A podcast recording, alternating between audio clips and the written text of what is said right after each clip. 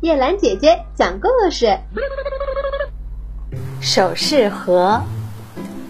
有人从工匠那里得到了一个装珠宝的首饰盒，盒子做的那么精致，那么光洁，那么赏心悦目，真是人见人爱。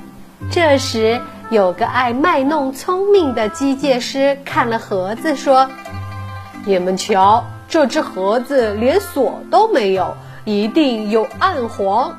但是我可以把它打开。是的。”这一点我有把握，请诸位别笑，我好歹是个机械师，在这方面我还是懂点门道的。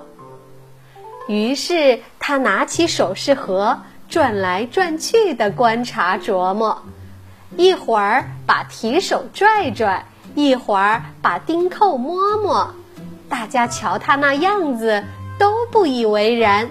纷纷交头接耳，相视而笑。机械师则越来越急，只听见他不停地嘟囔：“不对，不是这样，哎，不在这里。”最后，机械师弄得汗流浃背，精疲力尽，只好扔下盒子，一走了之。至于盒子如何打开，他怎么也没想到。其实最简单不过，掀开盖子就可以了。人们常常费尽心机去解决一个原本都很简单的问题。